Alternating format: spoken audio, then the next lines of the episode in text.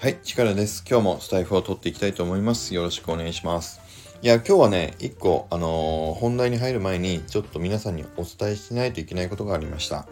えっ、と、何かっていうと、この間、あの、僕が、えっ、と、話したでしょ？あの、紅のセカンドストーリーを妄想するっていうね。うん。で、その中で、えっ、と、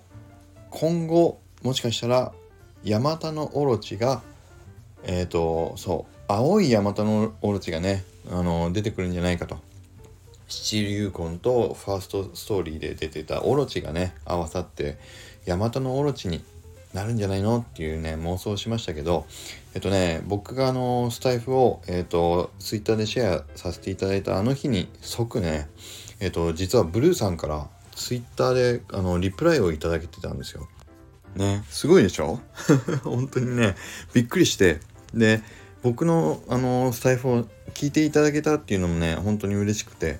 で、さらにリプライをいただけたんです。で、その話をちゃんと皆さんにね、あの、シェアできてなかったんで、今日、あの、冒頭でその話をしたいんだけど、えっとね、えっと、僕の想像したことは、あの、すいません、間違っておりました。えっとね、あの、ブルーさんがおっしゃっていただけたのは、いや、ごめんなさいと。あの、オロチは、えっと、その PFP のあのサイズ感だと、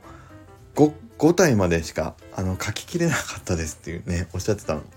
そうそうそう、ああ、申し訳なかったですってね。だから僕が言ったでしょ、ファーストシーズンのオロチは、8個の頭がないからヤマタノオロチじゃないんじゃないかって。だから僕の想像で、そう、青いヤマタノオロチがセカンドストーリーに出てくるんじゃないかなって言った、言っちゃったからね。うん、いや、そうじゃないんですっていうことで、あの、ブルーさんからコメントをいただけてました。ね。いや、本当にコメントもいただけてありがとうございました。で、あの、ただね、僕が、あの、本当に思うのは、いや、でもね、必ず何かまたもっと驚くような、あの、仕掛け、仕組みがね、されてるんじゃないかって本当に思うので、引き続き、くれないセカンドストーリーね、あの、心待ちに待ちたいなと思います。で、きっと、あの、ブルーさんとビッグハットさんの、あの、ことなんで、あの今公開されてる系譜に載ってない何かしらのねキーになるエッセンスが隠されているんじゃないかって思うのでそうねそれがパンとまた新しく公開された時にはおおそういう風に来たんだっていうねさらにこう期待値を超える驚きっていうんですかね、うん、そういう体験をさせていただけるんだろうなというふうに思うのであの本当にね心待ちに待っていきたいなというふうに思います。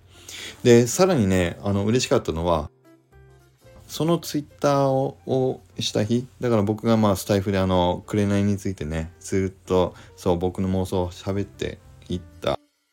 あのツイートに対して今度はねともさんもあのリプライくれたんですよ。でこんなにあのチカラさんとか青々さんとか北ちゃんさんがあのワイワイ楽しくやってる紅についてね話してる姿を見てあの私もすごい興味が出たので紅をお迎えしちゃいましたっていうね。めちゃくちゃ嬉しいでしょそう。こうやってまた紅ファンがね一人でも増えていっていただけたっていうのはね本当に嬉しいですね。そうこうやって本当にみんなでねあの心待ちにしながらあの楽しめるコレクションっていうのは今なかなか多分ね少ないなと思うので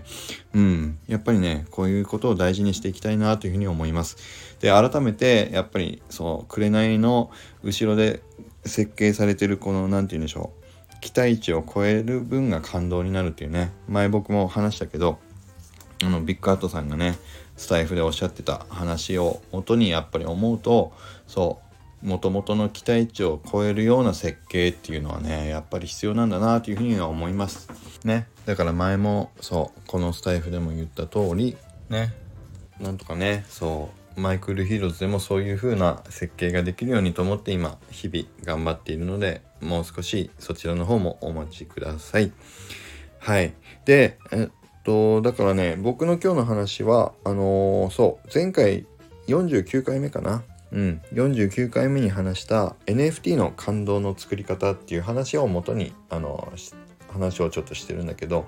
ただ一個ねあのその時に話をしたのは基本的には NFT の話にあの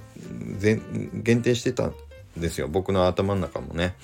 ただやっぱりねあのその事前の期待をきちんと超えて皆さんに感動を味わっていただけるような設計をすべきっていうのは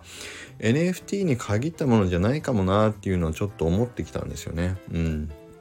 だからまあ例えばだけどこのスタイフ自体もそうですよね。うん、だから皆さんが、まあ、何かしらの期待を持って僕のスタイフを毎日ね聞いていただけてるんだと思うんだけどそうその事前の期待をまあ超えていく部分をしっかり作っていけるかどうかっていうのはやっぱりそういう設計みたいのはちゃんとね、うん、意識をした方がいいなというかしないといけないんだなというのをちょっとあの実感してきました。でなんでそれを思ったかというとこの間ねそう僕のあのちょっと家族でイタリア料理屋さんイタリアン料理屋さんに行った時にちょっとそれをね感じたんですよ。事前にウェブで見て予約をしていった時にウェブで見たイメージで期待していったあのその期待値をやっぱりそのお店で実体験で受けたあの印象があの低かったんですよね。うん、だからやっぱりそれで一回行っただけでもうがっかりしたっていう気分になっちゃってああっていう気分にちょっとどうしてもなったっていうあの実体験もあったんでああのこの話をねそう思い出したんですよ。ああこういうことなんだなっていうふうにやっぱり思いましたね。だからちょっとでもそう期待値をあの下回らないような意識っていうのはまあ常に自分としても持っておいた方がいいなというふうに思ったんで、うん、今日はこの話もさせていただきました。はい。